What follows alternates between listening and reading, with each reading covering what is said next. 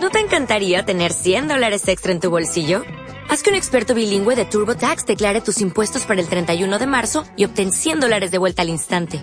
Porque no importa cuáles hayan sido tus logros del año pasado, TurboTax hace que cuenten. Obtén 100 dólares de vuelta y tus impuestos con 100% de precisión. Solo con Intuit TurboTax. Debes declarar para el 31 de marzo. Crédito solo aplicable al costo de la presentación federal con TurboTax Full Service. Oferta sujeta a cambios o cancelación en cualquier momento. Este programa para Puente de Noticias.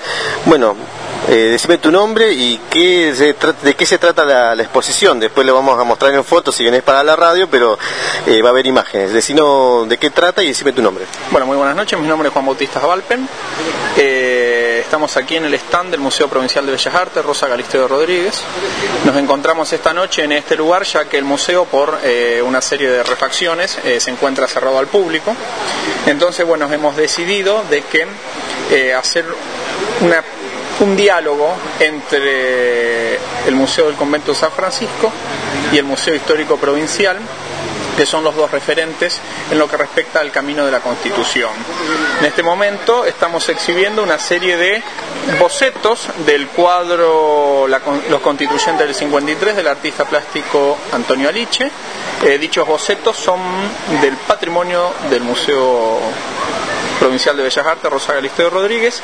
Y bueno, hemos, como te comentaba, hemos decidido, con el apoyo lógicamente de la provincia, que forma parte activa de este evento, eh, realizar aquí un diálogo y apropiarnos del espacio público, que es la Plaza de las Tres Culturas, y hemos instalado este stand eh, en el cual ustedes pueden ver las, obras. Por lo que veo son personalidades que tienen gran importancia en nuestra provincia eh, porque tienen que ver con la constitución.